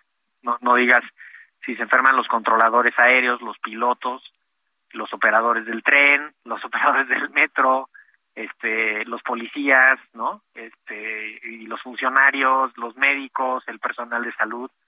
Entonces, tampoco te puedes dar el lujo de que haya muchos contagios, ¿no? Este, necesitamos detener la transmisión del, del virus en la comunidad, aislar a los enfermos, evitar contagios intradomiciliarios y, y eso, pues eso sí recae en la gente también, ¿no? En la, en la sociedad. Siempre hemos, siempre hemos dicho que es importantísimo la, la colaboración entre el gobierno, estrategias y, y, la sociedad en general. Pero la sociedad en general se ha confiado muchísimo y sobre todo ahora con la vacuna, en el, la, el malentendido efecto de la vacuna de volverse como inmune al, al virus, hace que muchos ya no utilicen ni cubrebocas. ¿De, ¿De, qué manera se tendría que volver a reinformar, a reformar a la sociedad en general para que se entienda esto? Y, y le sumo a este comentario el, hartazgo, ¿no? Y, además a mucha gente ya le dio y dice, bueno, a ver, yo ya pagué mi cuota ahí, entonces a mí ya no me importa y se descuidan. Y, y bueno, lo primero es teniendo espacios como este, Jesús Martín, o sea, hablando de esto, que lo escuche mucha gente, que la gente le quede claro que los vacunados sí se contagian, que los vacunados sí se pueden enfermar, que sí van a tener una enfermedad leve, suficiente para causar contagios, y que están protegidos de la enfermedad grave y la muerte, pero que puede ser pueden ser parte de la epidemia y eso eso es muy importante que todos entendamos que aún vacunados nos tenemos que cuidar para no para no facilitarle al virus, ¿no? Y lo otro es que pues los que no se han vacunado deberían estar preocupados porque pues está todo demuestra que los no vacunados son los que están en mayor riesgo ¿eh? y eso hay que hay que hacerlo. Y ahorita, pues, ir pensando en que regresen las escuelas para, pues, para que estén en situaciones más controladas todos y tengamos también ya un poco de orden en del orden social que ocurre cuando las escuelas están funcionando presenciales. Pero a ver, el, próximo lunes, ya digamos, ya la gran mayoría de las escuelas tendrían que tomar una decisión si se mantienen en línea, en formato híbrido o en presencial al 100%. Sí, Pero desde el punto de vista de, de esta Comisión de la UNAM para la Atención de la Emergencia del Coronavirus, ¿es prudente un regreso presencial a clases de los niños? Entender que los niños, si bien no se enferman grave, sí son transmisores del virus. Sí, aquí hay varios, varios componentes. De hecho, ayer mismo la UNAM emitió un comunicado sobre el regreso a las actividades presenciales como estaban ocurriendo en diciembre no, no perdamos de vista que las escuelas son el lugar más seguro en el que pueden estar los niños y las niñas. Es donde más se controlan los riesgos. todos traen cubrebocas, siempre hay supervisión de un adulto, si hay un enfermo, todos toman medidas, eh, aíslan al grupo, lo mandan a su casa, separan, o sea, hay una, una acción de control mucho más activa que la que hay durante las vacaciones, ¿no? Y, digo, lo vimos en verano, en verano, ¿cuántos niños no se contagiaron? Y en cuanto empezaron las escuelas presenciales, ¡pum!, la epidemia se vino para abajo y se controló muy bien. Lo que podemos ahorita prever es que abran las escuelas, haya casos de profesores y de alumnos que obliguen a cerrar la escuela. No, tanto que amplifiquen la epidemia, sino que te obliguen a cerrar la escuela o los grupos, y eso operativamente puede ser muy retador para las escuelas, pero definitivamente en, en, las escuelas se controlan los riesgos de una manera muy diferente. Bien.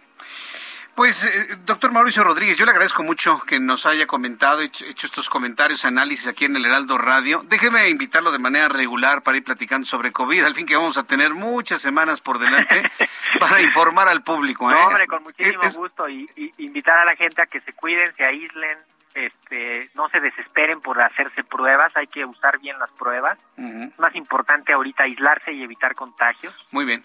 Eh, y estar pendientes. Claro que sí, nos, nos volvemos a hablar. Gracias, gracias doctor. Un abrazo. Escuchas a Jesús Martín Mendoza con las noticias de la tarde por Heraldo Radio, una estación de Heraldo Media Group. Escucha las noticias de la tarde con Jesús Martín Mendoza. Regresamos.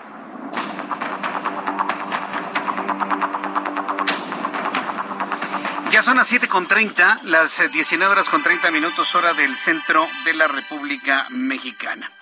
Quiero decirle que hasta el momento la Secretaría de Salud, súbale el volumen a su radio, la Secretaría de Salud no ha dado a conocer los números de COVID-19 correspondientes a este 6 de enero. Y eso para la hora que es, ya es noticia. ¿Por qué? Porque todos los datos se conocen alrededor de las 5, 5 y media de la tarde, a las 6 de la tarde los tenemos. Este retraso en la publicación de los números, luego de los 20 mil, más de 20 mil 600 que se registraron ayer, de manera concreta fueron 20 mil 626, me hace pensar que el número puede ser muy superior. ¿eh? Es una percepción personal. ¿Cuál es la razón para retrasar la información que todos los días se genera en cuanto a los números de COVID-19 contagiados, total de contagiados, fallecidos, total de fallecidos y el cálculo del índice de letalidad. Bueno, entre otros datos que dan, activos, no activos, curados y demás.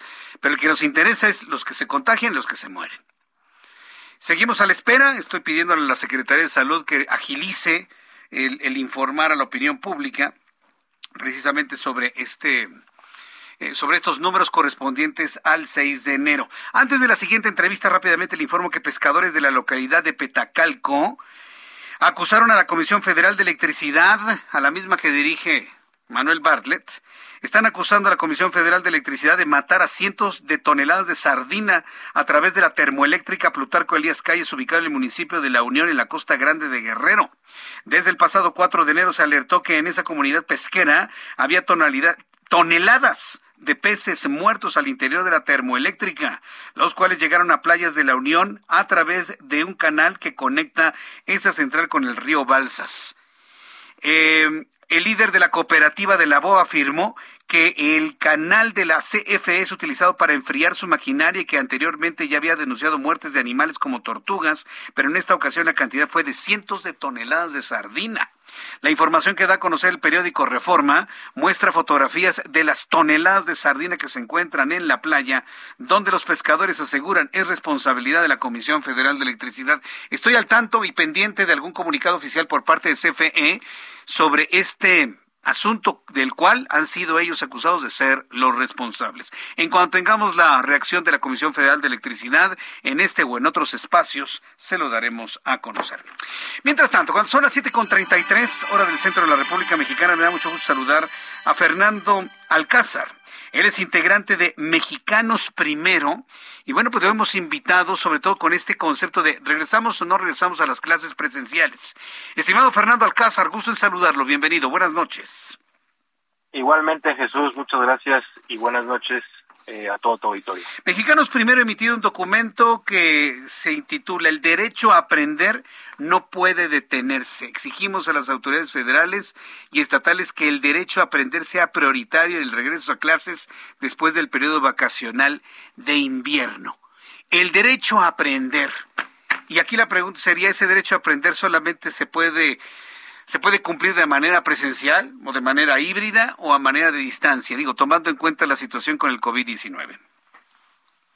Pues mira, Jesús, nosotros estamos, como bien lo comentas, lo más importante para nosotros es que el derecho a aprender no se detenga. Y esto puede ser de manera presencial, si así lo decide la comunidad escolar, eh, si así lo deciden los gobiernos de las entidades federativas, o puede ser híbrida eh, en un modelo híbrido es decir, que los, digamos, un cierto número de alumnos y alumnas estén en su casa y otro número estén en las aulas. Nosotros eh, lo que queremos decir con esto es que no podemos permitir que nos pase lo que nos pasó hace dos años, prácticamente ya, cuando inició la pandemia, se suspendieron las clases y el único insumo que tuvieron las niñas y los niños fue aprende en casa. Que si bien fue un esfuerzo muy importante, de parte de las autoridades, de la Secretaría de Educación Pública en particular. La verdad es que no fue suficiente y eh, estamos observando ya en, tiempos recientes el rezago académico es muy importante en la mayoría de las niñas y de los niños. Por eso no queremos que el derecho a aprender se detenga y esto puede significar eh, que los niños no regresen totalmente a clases por ahora, porque sí consideramos que es muy importante que las clases presenciales sean la norma, pero dadas las circunstancias de los contagios eh, de esta nueva variante del COVID-19, eh, también tenemos que tener en cuenta eso. Y si las, los gobiernos de las entidades federativas, que es muy importante que son los que están, digamos, más cercanos a las escuelas y a las comunidades escolares, así lo deciden, pues que así sea. Es decir, estaríamos ante, usted dígame o si lo matizamos o es así, ante un fracaso en el sistema de educación a distancia a través de la televisión, de la radio, a través de línea, o estamos hablando de una baja eficiencia de este sistema. Lo hemos dicho claramente, Jesús, Aprende en casa fracasó y no fue suficiente y es por eso que necesitamos acciones concretas de parte de la autoridad en esta, eh, digamos, en este repunte que podríamos tener de contagios que nos que nos llevarían a una situación en la que algunas de las actividades más importantes se suspendieran, entre ellas las escolares. Necesitamos aprender de las lecciones que, que nos fueron dadas en este en la primera parte de la pandemia y darnos cuenta que aprende en casa no va a ser suficiente si eso es lo que cree la autoridad. Eh, el, la educación a través del televisor no fue suficiente y fracasó. Entonces, eh, ante ese fracaso ya ni vale la pena destinar recursos para un sistema así. Vuelvo a plantearlo. Vaya, hay todavía no un acuerdo generalizado, pero la enfermedad por COVID-19 sigue subiendo no nada más en México, sino en el mundo. ¿Qué tendríamos que hacer en consecuencia entonces? Sí, claro. Y, y mira, no necesariamente, digamos, aprende en casa puede ser un complemento, ¿no? Estamos hablando de que pueda ser eh, en, una situación de un modelo híbrido, eh, una de las herramientas que tengan los alumnos y las alumnas para su aprendizaje, pero no puede basarse toda la estrategia de educación pública en el país en programas de televisión. Eso no funcionó y ya lo observamos en la pandemia. Entonces, eh, con esta situación de los contagios, lo que necesitamos son estrategias que vengan desde la autoridad, que vengan incluso también en conjunto con las autoridades educativas de los estados para ver cómo le vamos a hacer y cómo vamos a lograr que el modelo híbrido sea exitoso. Y también necesitamos que en las escuelas esté muy claro, mediante protocolos y lineamientos obligatorios, qué va a suceder cuando efectivamente se den estos contagios elevados o masivos en las comunidades escolares para, para que las escuelas, los, los directores y, y, los miembros de administrativos de las comunidades escolares sepan qué hacer. Porque a la fecha lo que ha habido son sugerencias y recomendaciones, no un protocolo obligatorio que les permita saber qué hacer. Correcto. Bueno, pues vamos a ver finalmente qué pasa el próximo el próximo lunes. Digo, hay una sugerencia y hasta instrucción de un regreso presencial a clases eh, tanto para escuelas públicas como privadas a partir del próximo lunes. Algunos han anunciado 17 de enero, otros anuncian 24 de enero. Pero sea como sea, ustedes visualizan que es la única forma para detener el gran rezago educativo, regresar de manera presencial. Sí, en última instancia esa va a ser la solución realmente que, nuestro país va a necesitar. Las clases presenciales tienen que ser la norma, pero también tenemos que enfrentarnos a la realidad. O sea, si estamos, estamos viendo contagios que cada vez son más elevados, que cada vez son más generalizados, y estamos acercándonos a los puntos máximos que observamos hace un año aproximadamente, cuando todavía las escuelas estaban cerradas, pues tenemos que replantearnos algunas cosas pero eso no significa que regresemos a lo mismo, a lo que vimos que ya fracasó, por lo cual necesitamos que las escuelas estén listas y los modelos híbridos sean efectivos. Bien, pues eh, Fernando Alcázar, integrante de Mexicanos Primero, yo agradezco mucho estos minutos de comunicación con el auditorio del Heraldo. Todo este tipo de comentarios y análisis nos ayudan a ir normando criterio, con lo que, bueno, finalmente tendremos que enfrentar una vez que ya se normalicen las actividades en nuestro país. Muchas gracias por este tiempo, Fernando Alcázar. Al contrario, Jesús, muchas gracias por la invitación. Seguimos en contacto. Seguimos en contacto, muchas gracias. Son, son las 7.39, las 7.39 hora del centro de la República Mexicana. Eh, quiero invitarle para que me siga escribiendo a través de mi cuenta de Twitter, arroba Jesús Martín MX, a través de nuestro canal de YouTube, el canal Jesús Martín MX. Y en este jueves, como todos los jueves, súbale el volumen a su radio. Tengo en la línea telefónica al ingeniero Carlos Álvarez Flores, presidente de México Comunicación y Ambiente. Estimado ingeniero, antes de todo, feliz año, feliz Día de Reyes. ¿Cómo está, ingeniero? Muy bien, aquí padeciendo los últimos síntomas leves del COVID, mi querido. No me diga, poco salió positivo usted también? Sí, hombre. ¿Cómo es eh, posible? ¿Y qué siente? no, yo me cuidé dos años, bueno, pues yo resistí dos años y todo fue por la confianza de una amistad de uno de mis hijos, que habiéndose sentido mal un día antes, fue y se hizo un análisis y salió negativo, pero no, pero sí traía ya el virus. Entonces llegamos a una casa, a una reunión privada, y pues fuera la careta y fuera mi cubrebocas, yo siempre ando con cubrebocas y careta. Y no, pues así fue. Mi hija, mi hijo, mi yerno, mi esposa afortunadamente no, increíblemente ya no. Pero estoy bien dentro de lo que cabe, estoy muy bien, recuperándome bien, aquí encerradito, vitaminándome, eh, medicándome, comiendo bien. Pero, se siente débil. Eh, no, no, no, no, no, no, en realidad mi cuadro es muy leve. Tengo una pequeña inflamación en, en el eh, pulmón derecho en la base, pequeña, que con este tratamiento que estoy tomando me dice mi médico que el martes próximo debo estar fuera de ello. Voy a hacer otra tomografía, pero estoy bien. No, no tengo, yo ya estoy vacunado con dos dosis. Afortunadamente, a pesar de mi edad, ¿verdad? No tengo enfermedades preexistentes, crónicas. De manera que voy bien. Y con gusto hoy iniciamos y con nuevos bríos el 2022 vamos a hablar de algo muy importante. A ver, ¿de qué nos va a hablar, ingeniero? Adelante. Estuve en Colombia, viajé a Colombia, pues, allá fue donde adquirimos el virus. Mira, Medellín tiene tres árboles por habitante.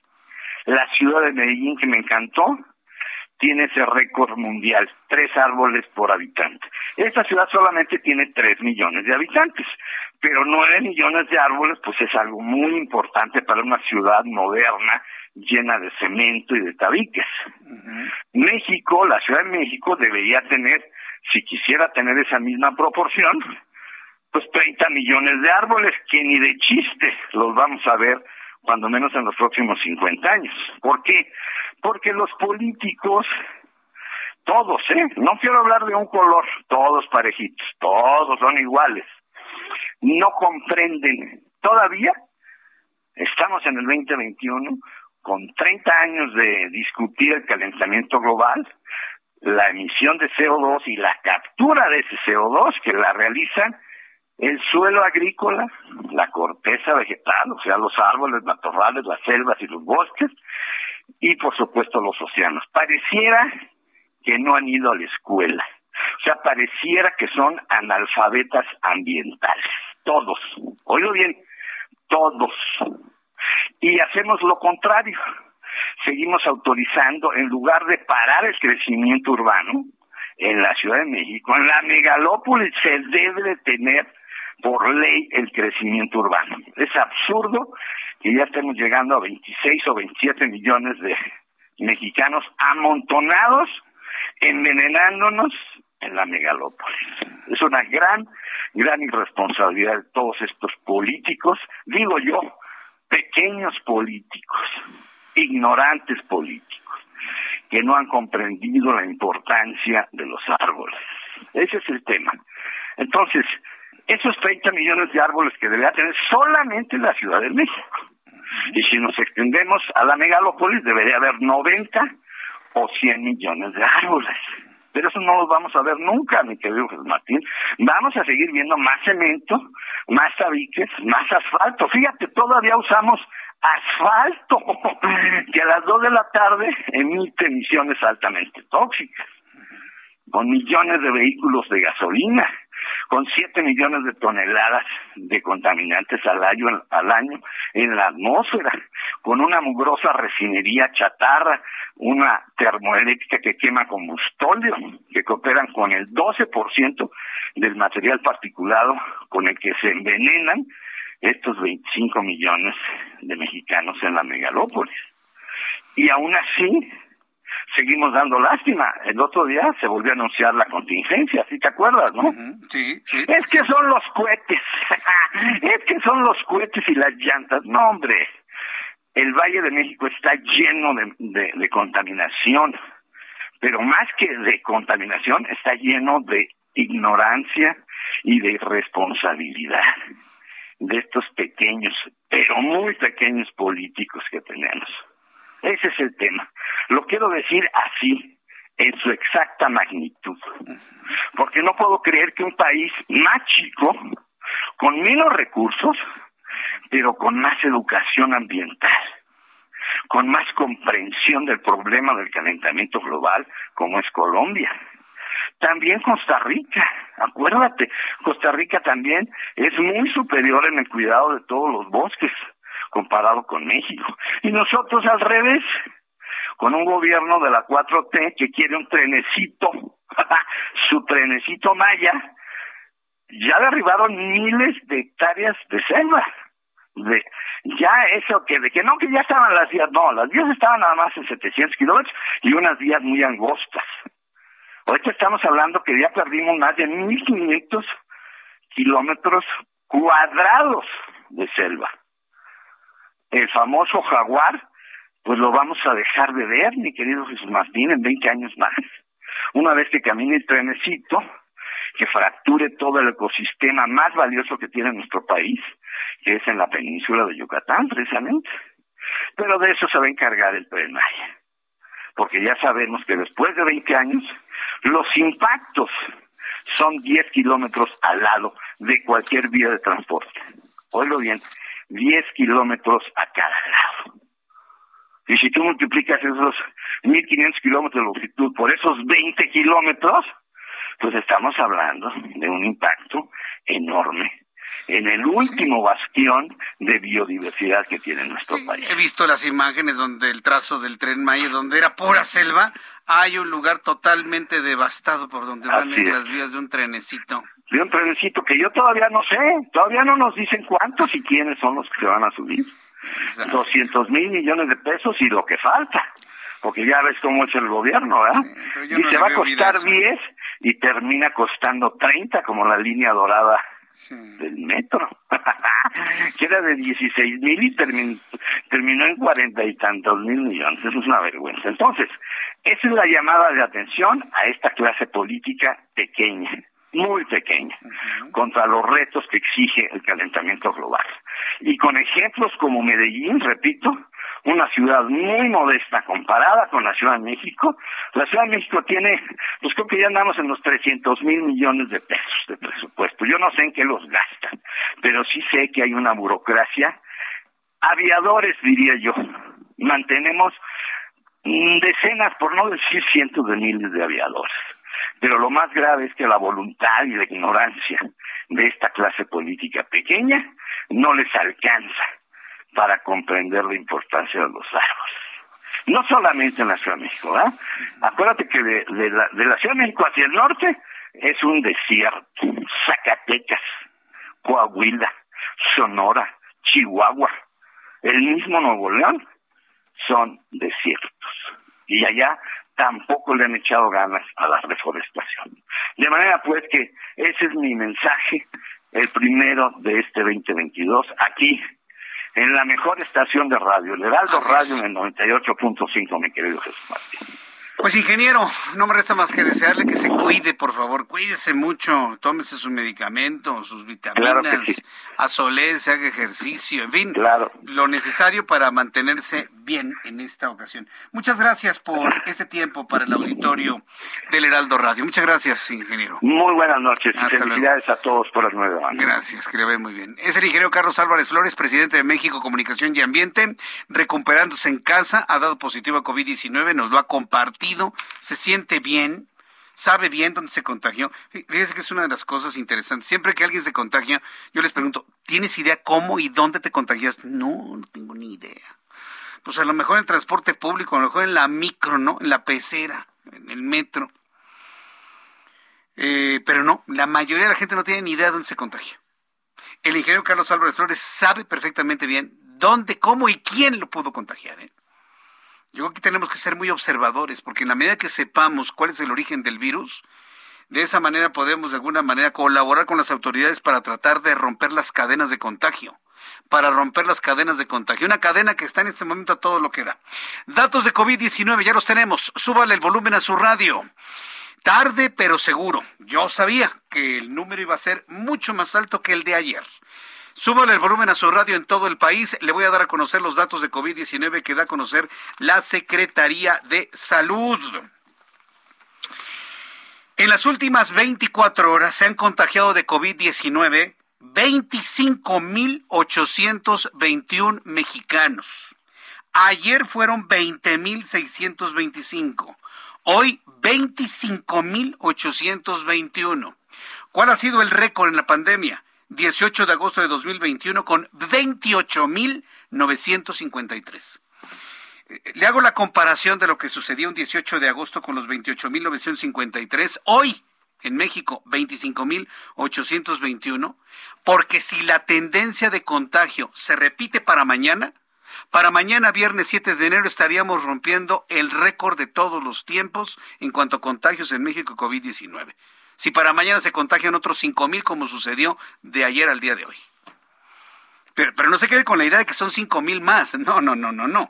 Son 25.821 más, más los 20.626 de ayer. Estamos hablando de 45.000, 46.400 casos en dos días.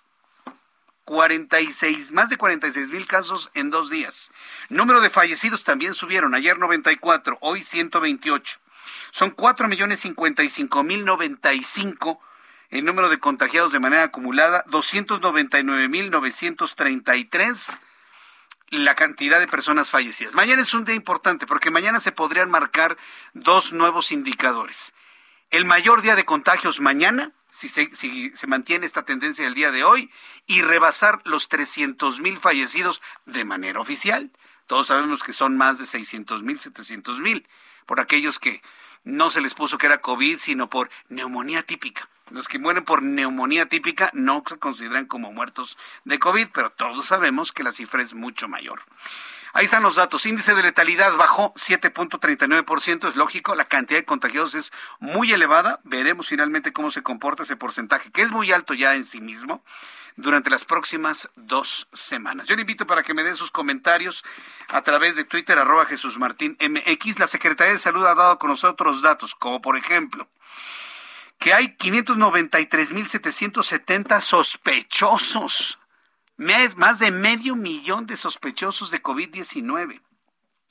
7 millones 921 mil que han dado negativo. Bueno, pues eso es como diciendo, ay, sí se pudo, ¿no? De funciones 299 mil 933 activos estimados en este momento. 103 mil 806 mexicanos con la enfermedad activa.